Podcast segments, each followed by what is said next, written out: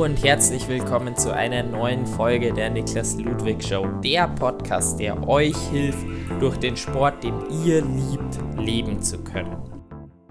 Heute habe ich die Ehre, mich mit einer wirklichen Legende des Bergsports zu unterhalten, nämlich äh, Stefan Glowasch. Seit knapp 40 Jahren ist er aktiv als Kletterer und auf verschiedensten Expeditionen, wie zum Beispiel verschiedenen Erstbegehungen rund um den Globus, äh, ist er aktiv. Und seine letzte große Aktion war jetzt 2018 die Durchquerung von Grönland, das Projekt Coast to Coast ähm, und einen guten Teil dieser 40 Jahre ist Stefan äh, schon als Athlet bei Red Bull und hat als einer von wenigen Athleten dort auch den äh, Legendenstatus erhalten.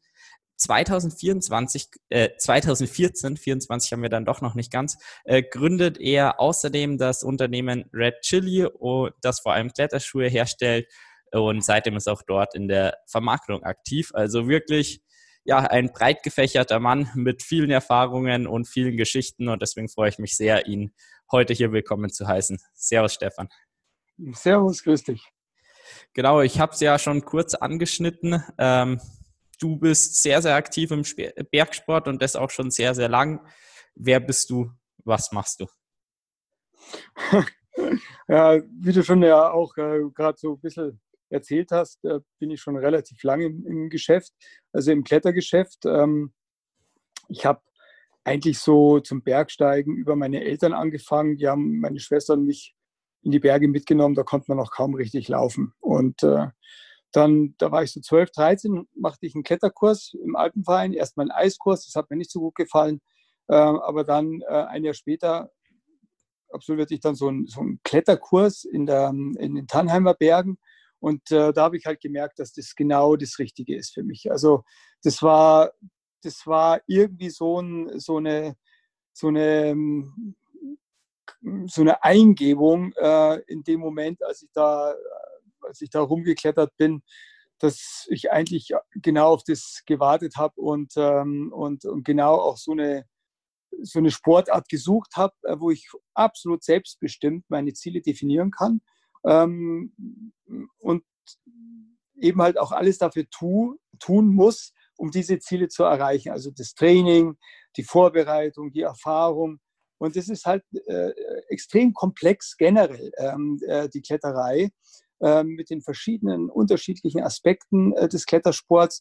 Also das besteht ja nicht nur aus dem Wettkampfklettern oder dem Bouldern an, an einer Kunstwand, sondern hat ja viele verschiedene Facetten. Und das finde ich halt einfach so spannend, bei diesem äh, Sport. Ich habe das äh, Klettern dann im Gebirge gelernt, hauptsächlich im Wettersteingebirge, ging dann zu der Bergwacht, die haben mich dann mitgenommen und am Anfang war das halt wirklich erst einmal immer so das große Abenteuer. Also äh, wir haben ja nicht alles gleich frei geklettert, sondern wir haben die Haken und das Seil auch zur Fortbewegung verwendet.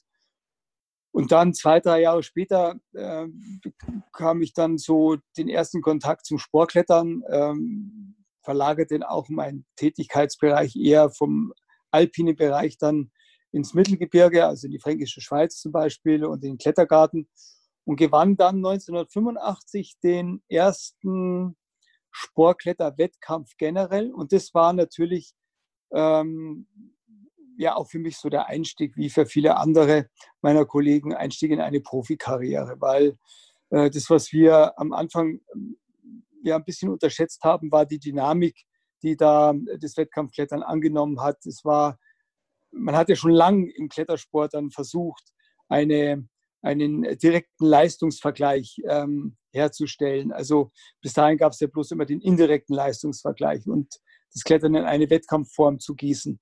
Und ähm, das ist äh, mit diesem Wettkampf 1985 sehr gut gelungen und äh, dann kletterte ich acht Jahre lang Wettkämpfe, beendete dann 1993 meine Wettkampfkarriere in Innsbruck als Vize-Weltmeister und dazwischen gewann ich dreimal das Rockmaster. Äh, den inoffiziellen Demonstrationswettbewerb der Olympischen Spiele gewann ich in Albertville. Und ähm, ja, dann bin ich halt mehr oder weniger ähm, nicht mehr an der Werkbank gestanden als Werkzeugmacher. Den Beruf habe ich dann gelernt noch bevor ich eigentlich Profi wurde, ähm, sondern konnte dann auch über diese Wettkämpfe und über diesen Hype, der da entstanden ist, äh, von dieser Sportart leben. auch jetzt noch, nachdem ich das Wettkampfklettern dann 93 aufgehört habe und dann nur noch meine eigenen Expeditionen mache.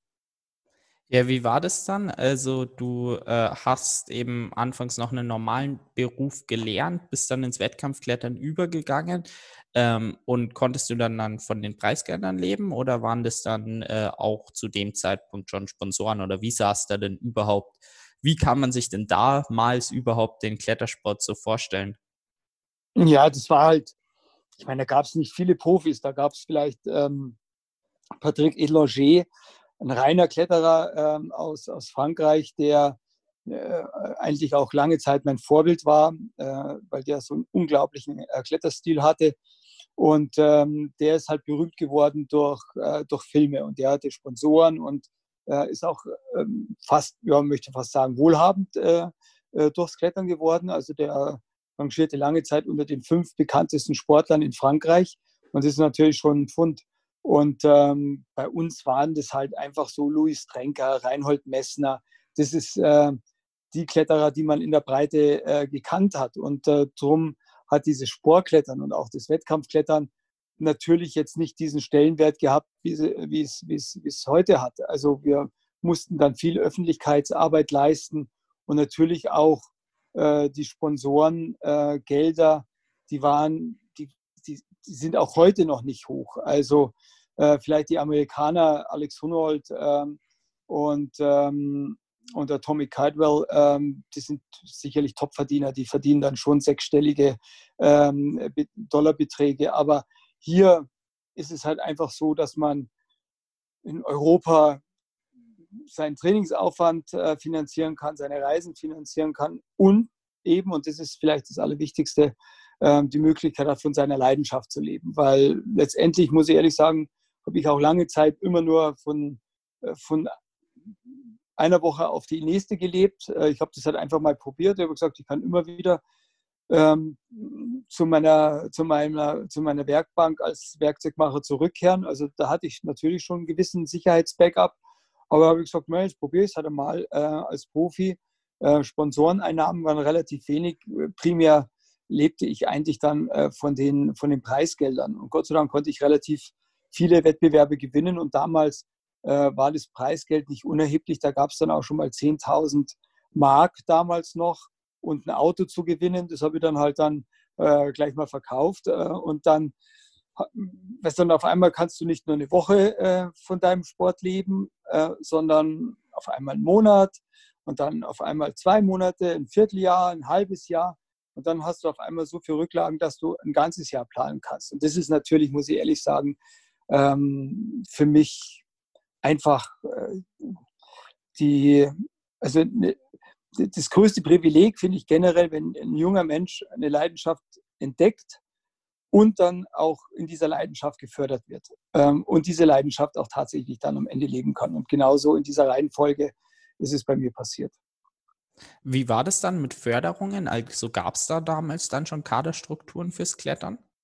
Nein, überhaupt nicht. Das ist ähm, ein reiner Individualsport gewesen. Ähm, der Alpenverein hat sich lange Zeit ähm, auch gegen das Wettkampf, oder nicht Wettkampfklettern, aber gegen das Sportklettern generell ausgesprochen. Das ist ja äh, ein sehr alter, traditioneller und zum Teil auch extremst in seinen Strukturen verkrusteter äh, Verein.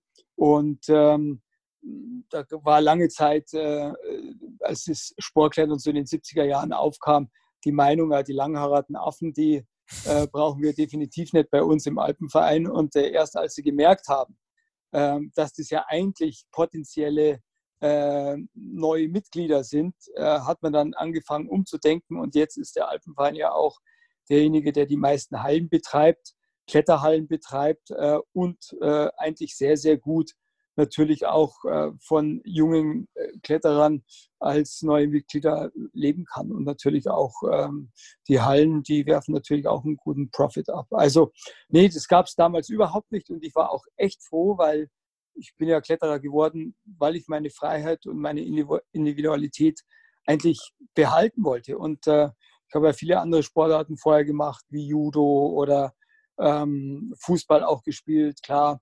Aber diese ganzen Strukturen, die haben mir nicht gepasst. Also das größte Privileg für mich ist auch heute noch die Freiheit aufzubrechen, wann und wohin ich möchte. Ja, 1993 hast du dich dann noch weiter befreit, hast du gesagt, eben von diesem Wettkampfklettern weg zu Expeditionen. War dann auch dieser Freiheitsgedanke der Grund, warum du Wettkampfklettern aufgehört hast und äh, ja mehr deine eigenen Dinger durchziehen wolltest?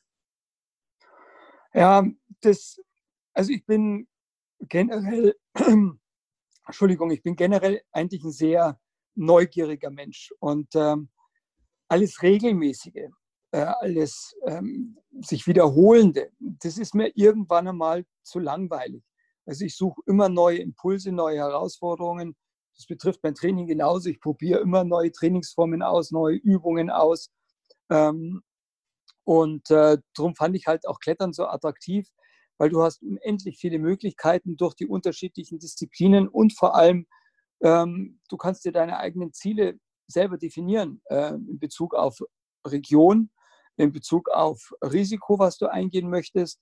Ähm, und ähm, du bist keinem auch Rechenschaft schuldig. Und vor allem da, also der, der größte Antrieb für mich war eigentlich immer äh, die Neugier, dahin aufzubrechen ähm, in Regionen, die ich jetzt bis zu diesem Zeitpunkt noch nicht kannte. Und auch Disziplinen auszuprobieren, die ich bis dahin noch nicht kannte. Und ähm, nach acht Jahren Wettkampfklettern, da hat sich auch so eine gewisse mentale Müdigkeit eingestellt, weil es ist ja immer der gleiche Prozess, sind immer die gleichen Rituale, ähm, sind immer die gleichen äh, Abfolgen. Ob das jetzt ein großer Wettkampf ist oder nur ein kleiner Wettkampf, es ist immer, wenn du es ernst nimmst und wirklich auch gewinnen willst, dann sind es immer die gleichen Strukturen, die gleichen Abläufe. Und das hat mich dann irgendwann einmal gelangweilt und ich habe halt einfach gemerkt, dass ich nach acht Jahren ähm, Wettkampfklettern nicht mehr diesen Tiger in den Augen habe, der eigentlich notwendig ist, um auch ähm, gewinnen zu wollen, unbedingt gewinnen zu wollen. Und ähm, wenn, du, wenn du das merkst, ähm, dass du dich mit dem zweiten und dritten Platz zufrieden gibst, wenn dieser, dieser, dieser, diese Besessenheit ähm, nicht mehr da ist, dann musst du dir die Frage stellen, ob ähm, du was verändern musst. Ja, bei dir war die Veränderung wohl definitiv die richtige. Also 27 Jahre sind es dann inzwischen aktiv eben auf Expeditionen irgendwo im Berg mit, wie ich gesagt habe, diversen Erstbegehungen, äh, Coast to Coast in Grönland mit den verschiedensten Sportarten. Was war denn so die eine Mission oder Expedition für dich, die da wirklich rausgestochen hat und vielleicht das ja, Highlight war? Ja, das kann man nicht sagen, weil jede äh, Expedition ist so ungewöhnlich und so eigen, äh, dass man sie nicht miteinander vergleichen kann. Äh, die eine Expedition findet im Eis statt, die andere im Urwald äh, von äh, Venezuela, die andere im Urwald von Kanada. Und ähm, alle Expeditionen haben ganz eigenen Charakter gehabt. Und ähm, darum sind sie alle gleich wertvoll eigentlich für mich. Also wir haben mal ähm, eine sehr schöne Dokumentation gemacht. Jäger des Augenblicks heißt sie, ist auch im Kino gelaufen. Ähm, ähm, über eine Expedition ähm, an den Roaima Depot in Venezuela. Und ähm, da wird es, wird es eigentlich auch sehr schön beschrieben, ähm, was eigentlich die Faszination ist, zu solchen Zielen aufzubrechen. Ähm, diese ganzen Entbehrungen und auch teilweise das Leiden, in Kauf zu nehmen, weil, und, und der Titel ist eigentlich Programm auch für mich, weil für mich zählen eigentlich Augenblicke. Augenblicke, die ich mit meinen Freunden zusammen bei solchen Expeditionen erlebe, weil die sind dann oftmals natürlich so intensiv, dass ich sie nie mehr im Leben vergessen werde. Und das ist eigentlich für mich der wahre Reichtum im Leben. Also diese, diese Augenblicke erleben zu dürfen. Und ähm, das ist wie so eine, äh, wie so Perlen auf einer Perlenkette, äh, die dann die du dann so aufziehst, dir um den Hals hängst und äh, jede einzelne Perle äh, hat, seine, hat seinen Charakter und ähm, jede einzelne Perle äh, hat für dich eine Bedeutung. Und ähm, das ist eigentlich so meine Lebensgrundlage. Also ich mache, für mich sind, ähm, sind materielle Dinge eigentlich äh, nicht so erstrebenswert. Äh, klar, du brauchst Geld, du brauchst eine gewisse äh, finanzielle Absicherung, sonst kannst du dir das natürlich auch alles nicht leisten. Aber letztendlich alles, was ich monetär erwirtschafte, ähm, ist nichts anderes, äh, ist nichts anderes als eine Finanzierung dann für die nächsten Reisen. Ja, nächste Reise hast du jetzt gerade schon angesprochen. Ist dann im Moment wieder was in Planung, was Größeres?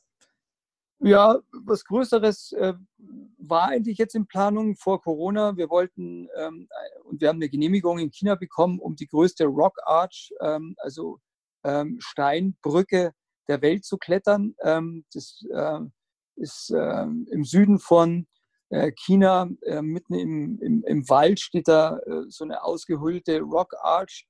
Ähm, und ähm, das, da wollten wir eigentlich hin, da wollten wir die klettern. Ähm, und natürlich auch eine schöne Dokumentation darüber drehen. Und eine Woche bevor wir eigentlich abreisen wollten, ähm, kam da der Lockdown und, äh, und äh, mussten das Ganze dann natürlich canceln und auf nächstes Jahr verschieben. Und die Frage ist, ob wir nächstes Jahr im Frühjahr das auch tatsächlich ähm, durchführen können. Also wir arbeiten schwer dran, aber ich muss ehrlich sagen, durch diese Corona-Zeit ist das natürlich auch alles, ähm, hat sich alles verändert. Auch natürlich das, die Perspektive, das Reiseverhalten, also diese, diese Unbekümmertheit und auch diese, diese unglaubliche Freiheit, die wir bisher hatten, äh, wirklich einen Großteil der Länder auf dieser Welt äh, völlig unbeschwert reisen zu können. Ähm, das wird es in dieser Form in den nächsten Jahren definitiv nicht mehr geben. Also davon bin ich überzeugt. Ich bin kein Pessimist. Ich würde mich freuen, wenn es anders wäre, aber ich glaube nicht, dass wir äh, so schnell zurückkehren werden zu den, ähm, äh, zu den Privilegien, die wir, die wir bisher hatten und eigentlich erst jetzt, nachdem wir sie nicht mehr haben, erst so richtig schätzen können. Ja, absolut. Also so geht es mir auch. Man meint immer, ja, irgendwie so ein Rennen zu machen, das ist klar, macht mega Spaß und so weiter, aber das ist halt in Anführungszeichen Standard und man kann sich immer neue Projekte suchen, aber gerade wenn es dann solche großen Expeditionen sind und ich meine, bei Rennen ist es ähnlich, bis man dann wieder bei diesem normalen gemeinsamen Start und gemeinsamen Rennen ist, äh, mhm. das wird sicher noch dauern und hoffen wir mal, dass 2021 es dann schon wieder ganz anders ausschaut als jetzt dieses Jahr. Ja, ich hoffe schwer, aber ich ähm, dadurch beim Klettern ist es natürlich toll, weil es aus vielen unterschiedlichen Disziplinen besteht. Also ich werde mich eher so auf die hiesigen Regionen ein äh, bisschen beschränken.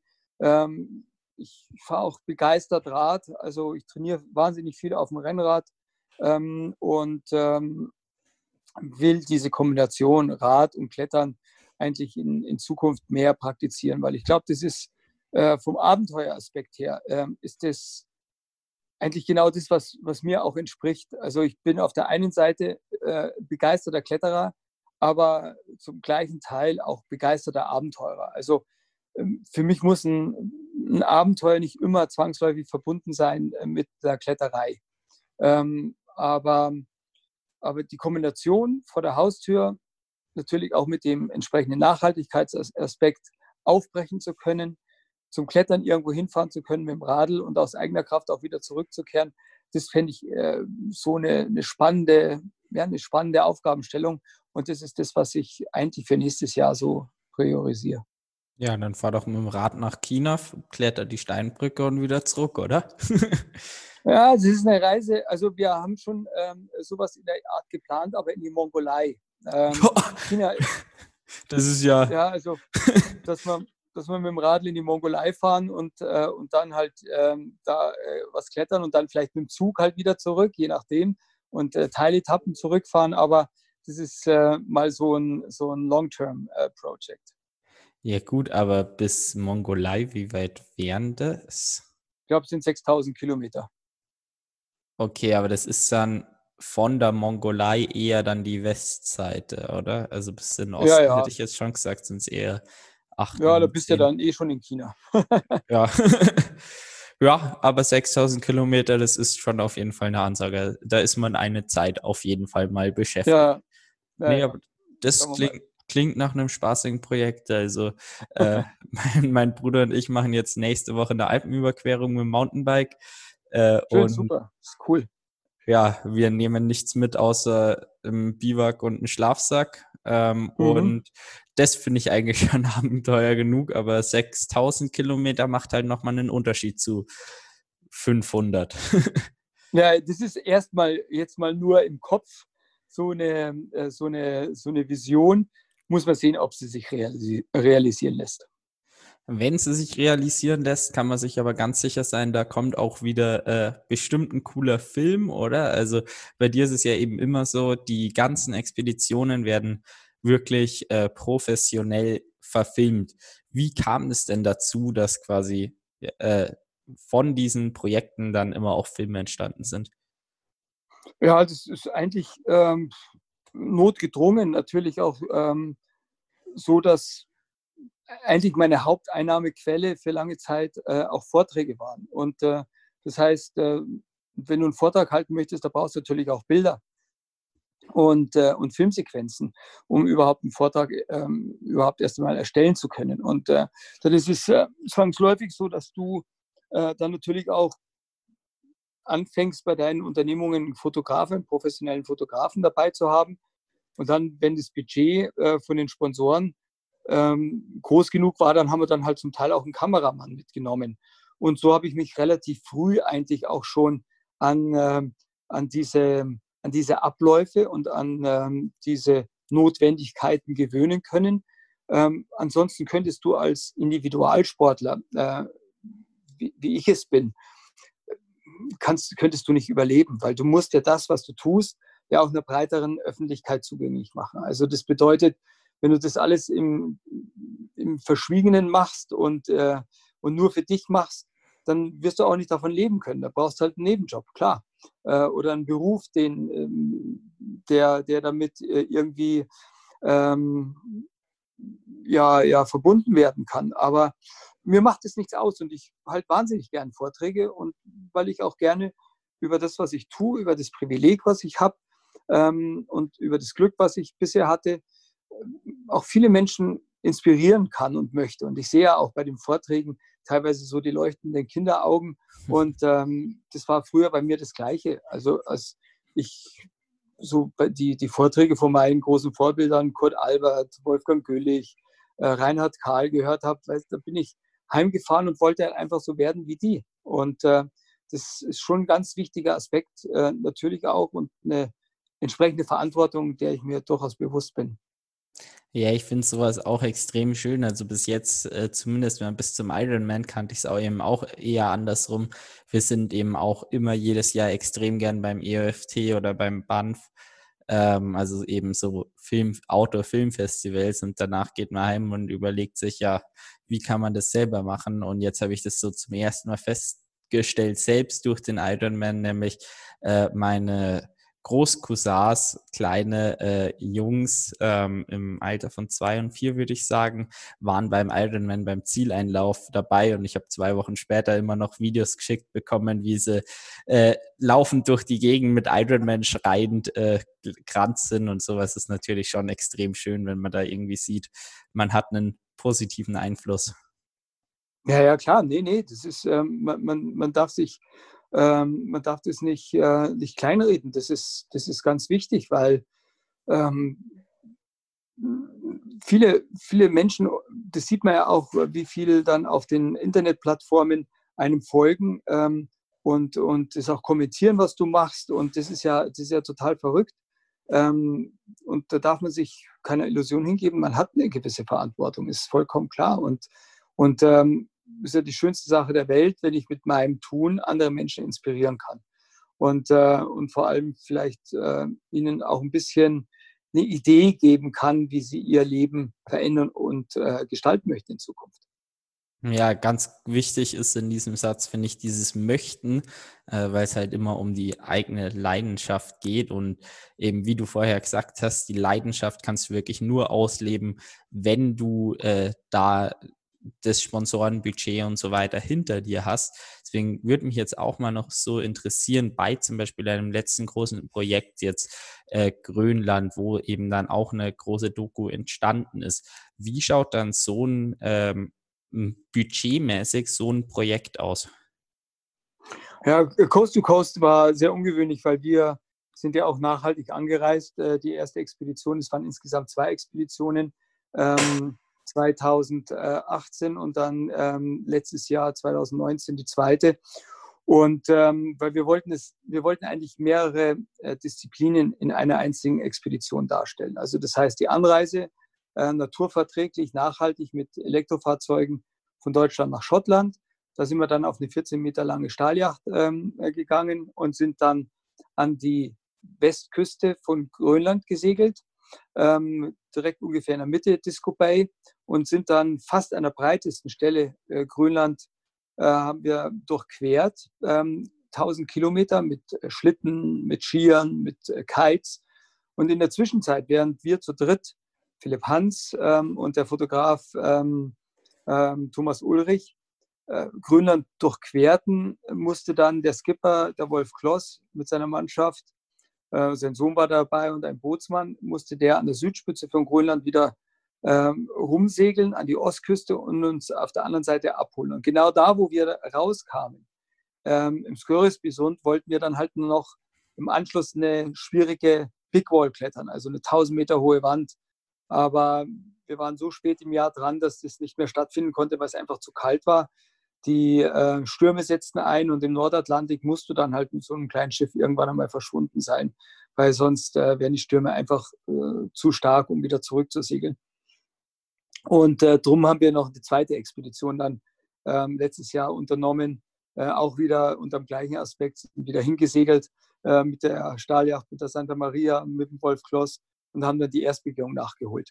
Ähm, und daher durch diese zwei Expeditionen äh, ja, explodierte natürlich das Budget, muss man sagen, weil wir mussten das Schiff äh, chartern.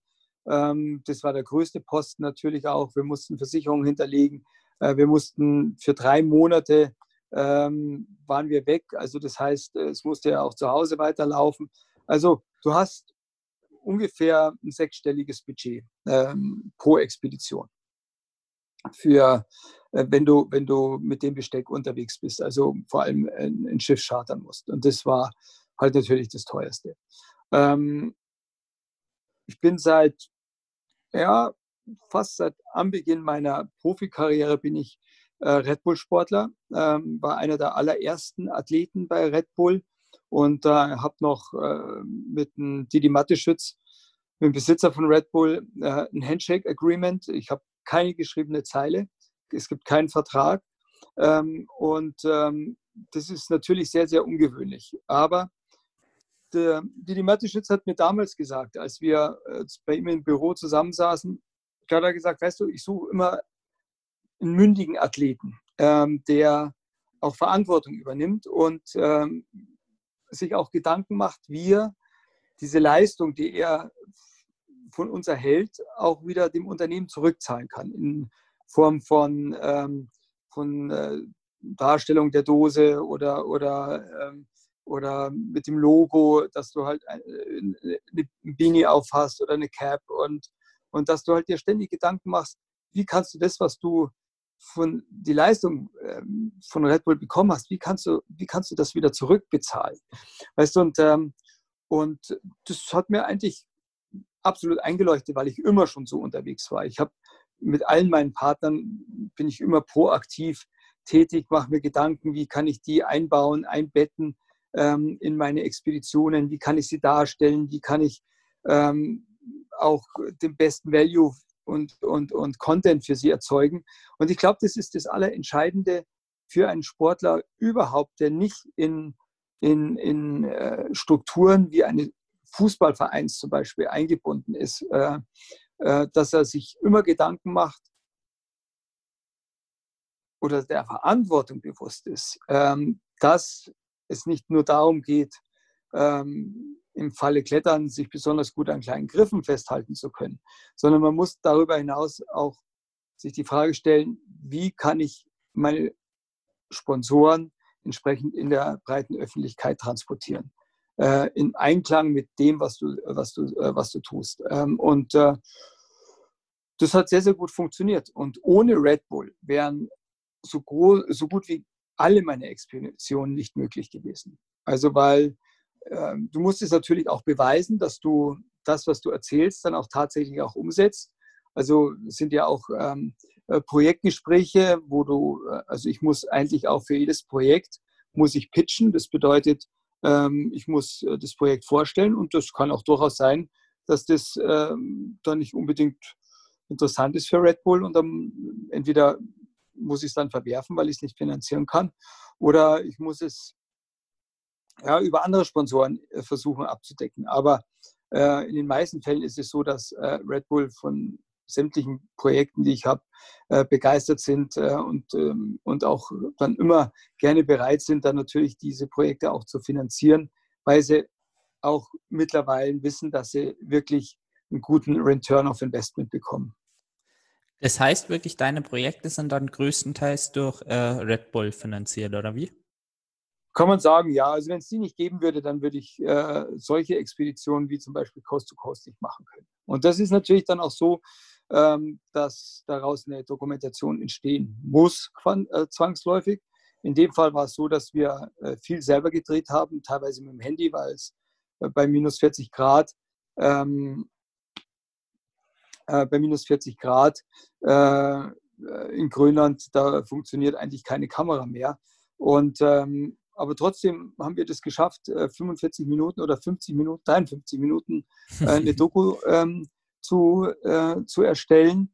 Ich habe eine eigene Filmproduktionsfirma äh, seit, seit einigen Jahren, über die ich dann auch die eigenen Projekte ähm, dann entsprechend ähm, produziere. Und äh, diese Doku läuft jetzt dann irgendwann einmal im Herbst oder im Frühjahr nächsten Jahres auf Servus TV. Ah, okay. Und ähm, solche Dokus, die du eben machst, also ich bin, glaube ich, das erste Mal auf dich aufmerksam geworden beim EOFT dann. Äh, das ist definitiv dann eine äh, große Fläche für dich zum äh, Darstellen. Ähm, wo wir, werden so Filme, Dokus eben dann noch dargestellt und quasi wie viele Leute werden dann mit sowas auch erreicht? Ja, das kann man schwer sagen. Ich meine, äh, also die, die beste Plattform ist natürlich Servus TV, klar. Äh, das ist äh, ähm, auch äh, Fernsehsender, der die Matischitz gehört, äh, der zu Red Bull gehört. Ähm, was Fernsehen angeht, hast du da natürlich die größte Verbreitung und die sind äh, immer auch sehr dankbar für äh, gute Dokumentationen, für guten Content.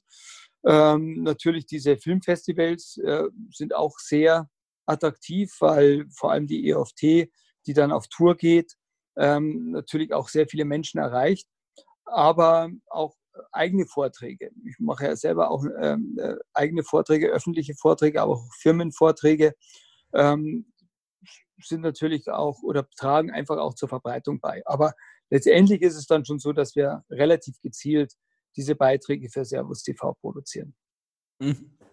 Ähm, bei Red Bull musstest du dann erstmal auch irgendwie äh, aufgenommen werden. Ich meine, da, wenn du sagst, du warst einer der ersten Athleten, wird definitiv noch nicht so wie heute eben 1000 Anfragen pro Tag und 5000 aktive Sportler gewesen sein. Aber wie war das denn so damals, als du zu Red Bull aufgenommen wurdest? Bist du einfach mal vorbeigegangen? Nein, nein, das war, ähm, äh, das war sogar eine, eine ganz, eine ganz äh, witzige Geschichte. Ich hatte damals ähm, in meiner Wettkampfzeit ähm, einen Bekannten, der ähm, den Robin Nash, ähm, den eigentlich den bekanntesten Surfer äh, und, äh, und Windsurfer äh, der Welt, ähm, hier in Europa vertrat als Agent. Und äh, der hat mir immer so ein bisschen geholfen, auch äh, Sponsoren zu finden und so weiter und hat auch Verhandlungen geführt.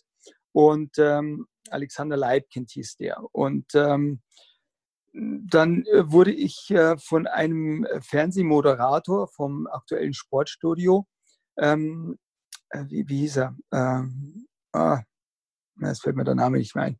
Egal. Also äh, neben Harry Valerian, Dieter Kürten, genau, Dieter Kürten. Ähm, der hat auch lange Zeit das aktuelle Sportstudio moderiert. Und der rief mich eines Tages an und hat gesagt, du, pass auf, ich habe einen Freund, äh, der Didi Matteschütz, und der hat jetzt einen Energiedrink ähm, äh, entwickelt oder möchte einen Energiedrink hier in Europa vermarkten und das will er über Sportler machen. Ähm, sei doch mal so nett und, und ruf ihn an und äh, unterhaltet euch doch mal.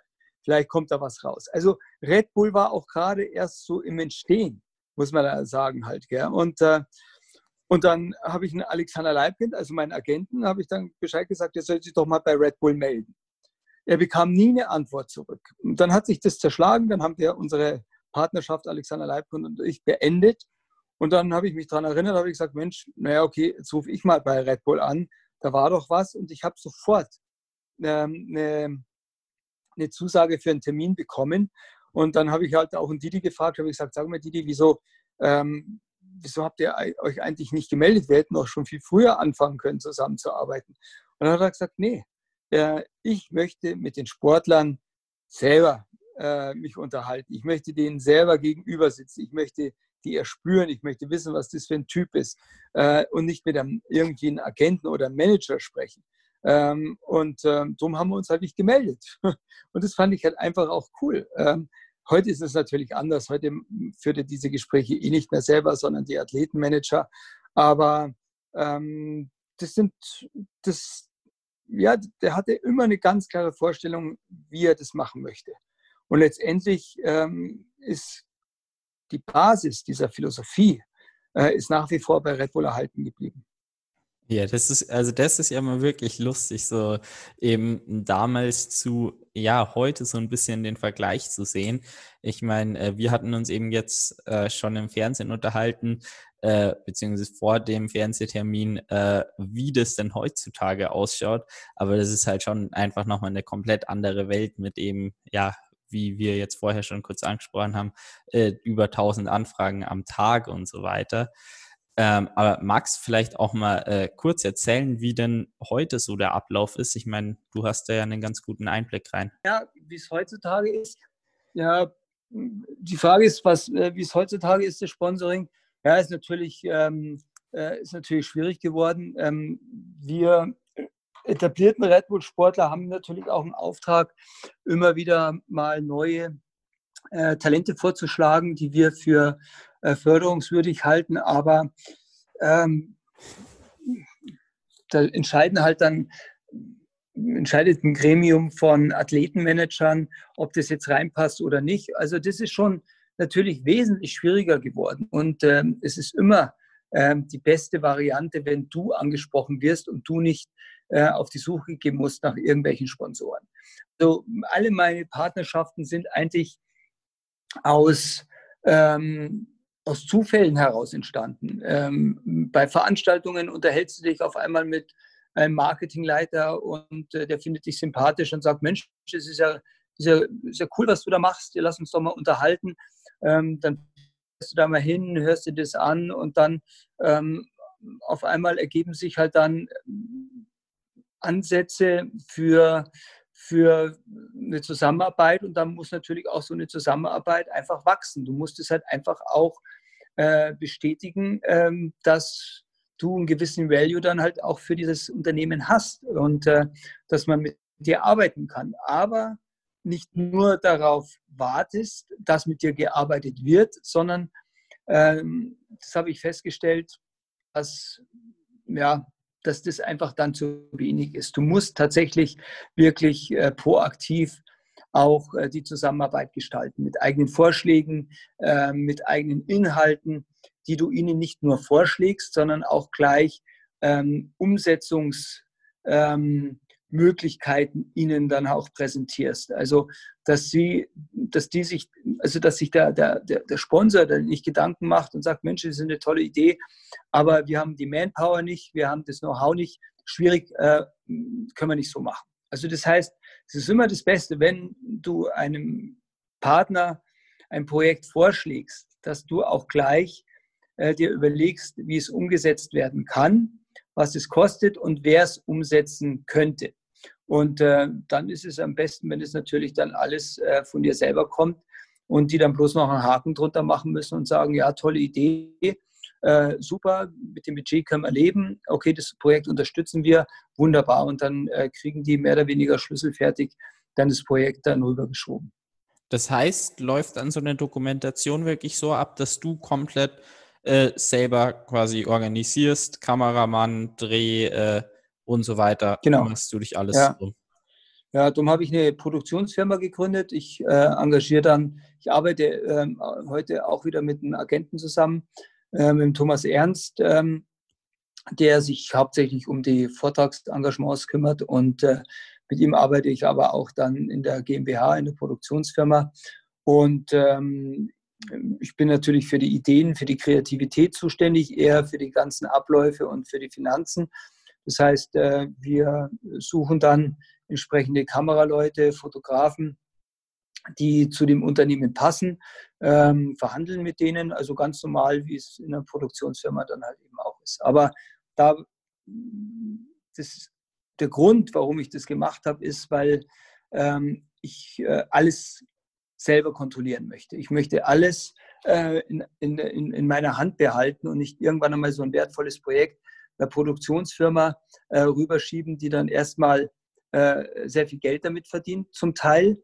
Ähm, und, ähm, und dann meistens auch andere Vorstellungen vom Endergebnis hat. Also das heißt, ähm, das habe ich ein paar Mal miterlebt äh, und gemacht. Und ähm, bis ich dann zu dem Entschluss gekommen bin, nee, das mache ich in Zukunft nicht mehr. Ich will bis zum Schluss, bis zur Abgabe möchte ich den Finger drauf haben, wie das ganze Ding am Ende aussehen soll. Und äh, natürlich ist es dann halt auch wichtig, dass du, ähm, dass du genau weißt, dass die Budgets in die richtigen Kanäle laufen und nicht irgendwie ähm, da Wildwuchs entsteht. Mhm. Wie ist es dann? Also für so eine 45-Minuten-Doku, kann man da irgendwie pauschal sagen, was für Kosten dann rein für äh, das Video selbst ähm, entstehen?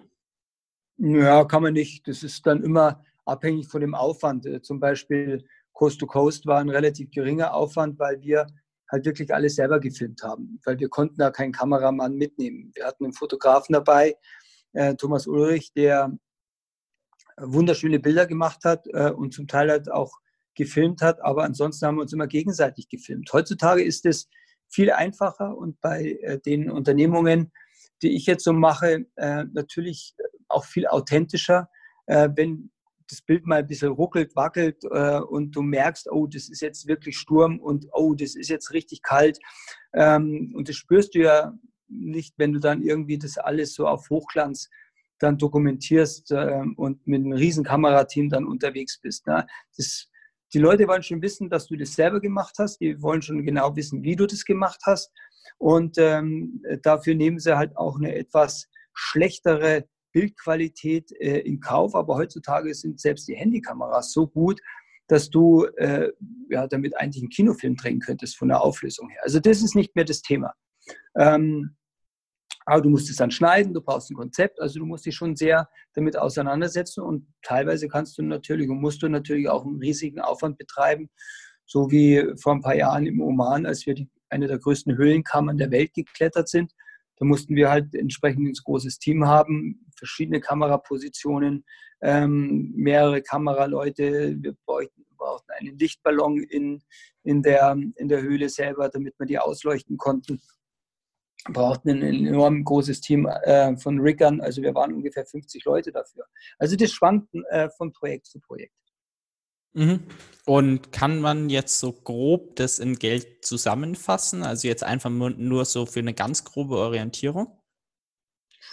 Ja, wenn du einen Kameramann nimmst, ähm, der äh, entsprechend, äh, ja, entsprechend gut im Geschäft ist, dann kostet der dann schon so 2.000, 3.000 Euro am Tag ähm, nur der Kameramann. Aber ähm, letztendlich kannst du auch auf Expeditionen nur Leute dann mitnehmen, die selber an der Unternehmung äh, großen Gefallen haben. Weißt du, die, sonst wird es ja viel zu teuer. Du kannst jetzt nicht für einen Monat lang äh, einen Kameramann mitnehmen und dem ähm, 3000 Euro am Tag zahlen. Das, das, geht halt einfach nicht. Dann machst du eine Pauschale aus und ähm, da musst du halt einfach auch schauen, dass du den Kostenvoranschlag, äh, den du auch präsentierst, deinen Sponsoren, dass du natürlich dann in diesem Rahmen auch bleibst und äh, so eine Dokumentation halt äh, dann nicht dir um die Ohren fliegt und, und, und viel, viel teurer wird, weil genau auf diesen Kosten bleibst du ja dann selber auch sitzen.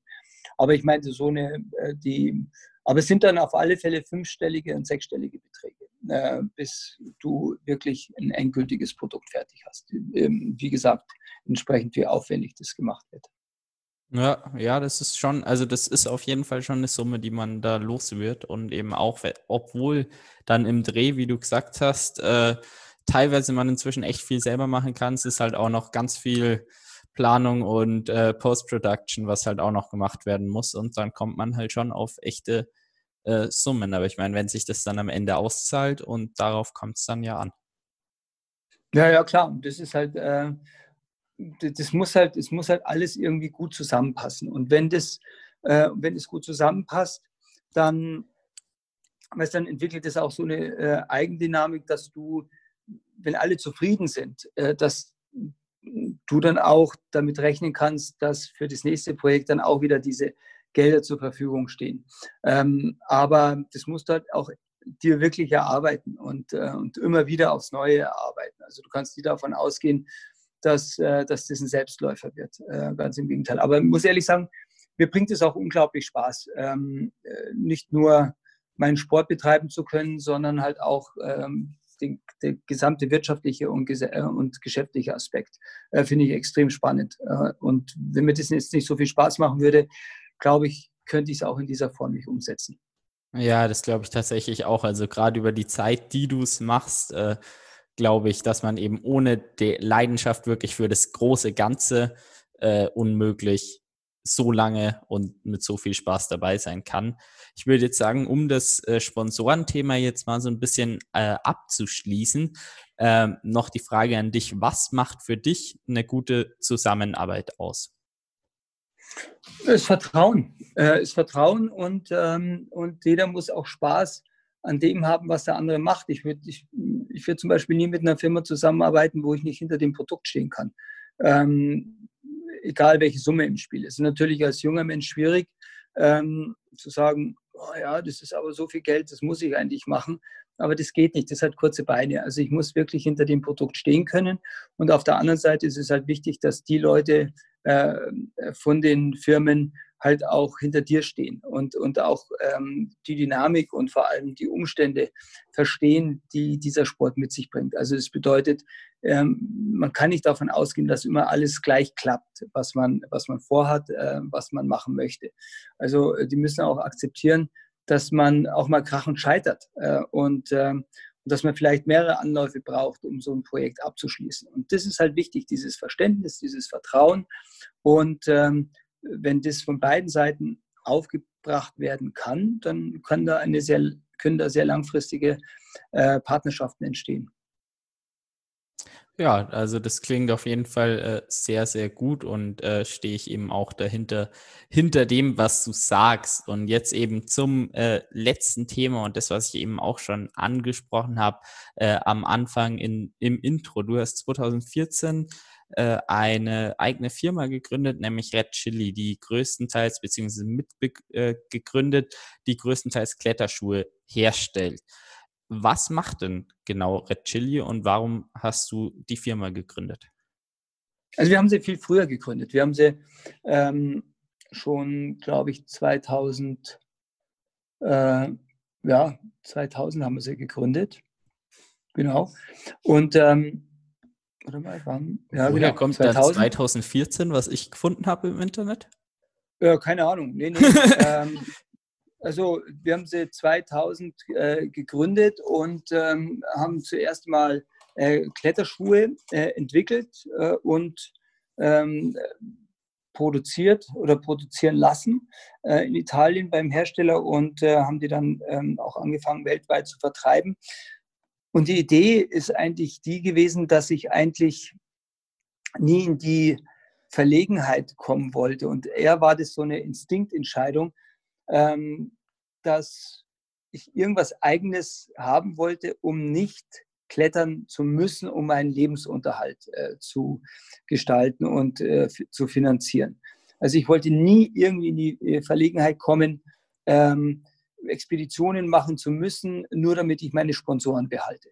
Also es kann ja gut auch sein, dass sich dein Leben so verändert, dass du auf einmal keine Lust mehr hast, aufzubrechen. Aber dann ist dein ganzes Leben dermaßen darauf ausgerichtet, dass du fast ja gar keine andere Möglichkeit hast, ähm, als weiterzumachen, als ähm, weiter auf Expedition zu gehen. Und wenn du darauf, was wir da machen, keine richtige Lust hast, keine Leidenschaft dafür hast, keine Besessenheit, dann kannst du es gerade total vergessen. Also das war so ein, nochmal so ein zusätzlicher Backup. Klar hätte ich dann immer wieder als Werkzeugmacher ähm, arbeiten können, aber da war ich schon so lang raus dann mittlerweile, dass ich, dass ich eine äh, neue Lehre hätte machen müssen und dann hat mir der Beruf, Beruf auch nie gut gefallen. Ich habe ein Jahr lang dann auch als Geselle gearbeitet in dem Beruf und ich wollte eigentlich immer was anderes machen, dann noch. Äh, also der Beruf selber hat mir nicht gefallen.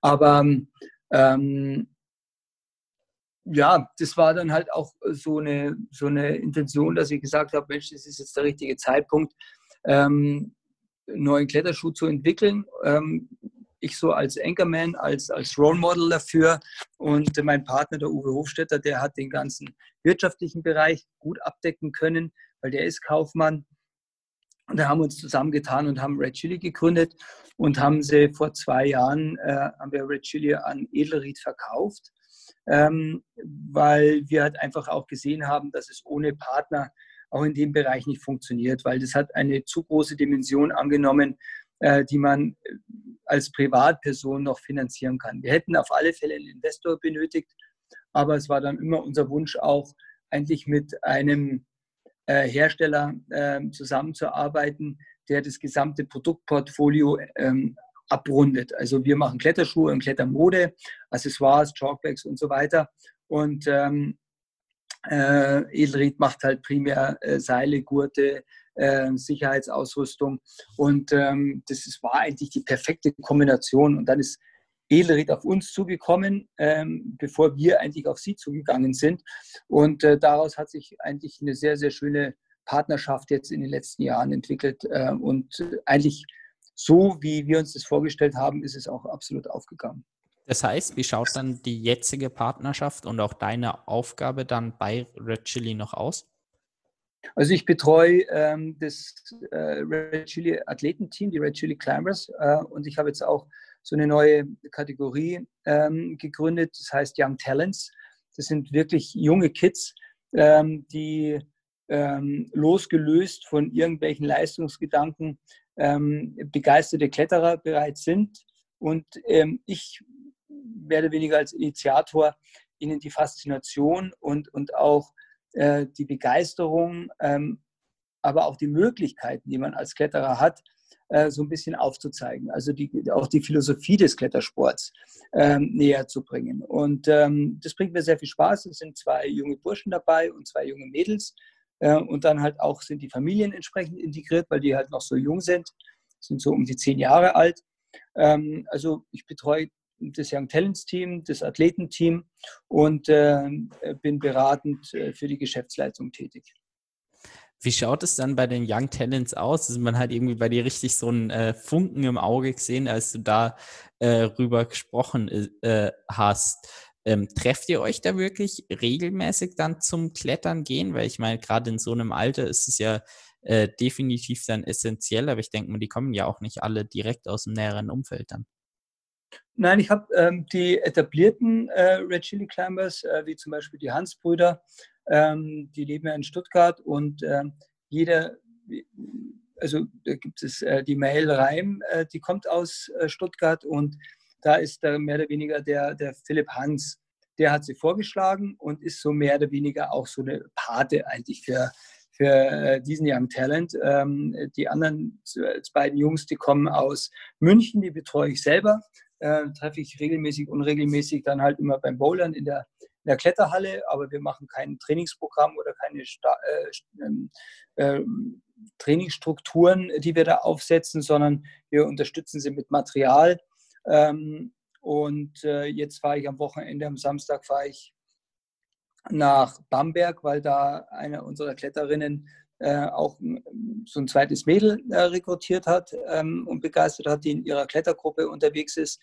Ähm, und ähm, da treffe ich mich mit den Eltern und mit ihr zum ersten Mal und da besprechen wir das Ganze. Und dann am 22. bis 25. August fahre ich mit allen zusammen und den Eltern nach Arco ähm, äh, in ein äh, Klettercamp. Eigentlich wollten wir das viel größer aufziehen in der fränkischen Schweiz, aber Corona-bedingt ist das nicht möglich. So fahre ich halt jetzt nur mit meinen Talents. Und ähm, sowas wird in, äh, in den nächsten Jahren halt auch verstärkt stattfinden.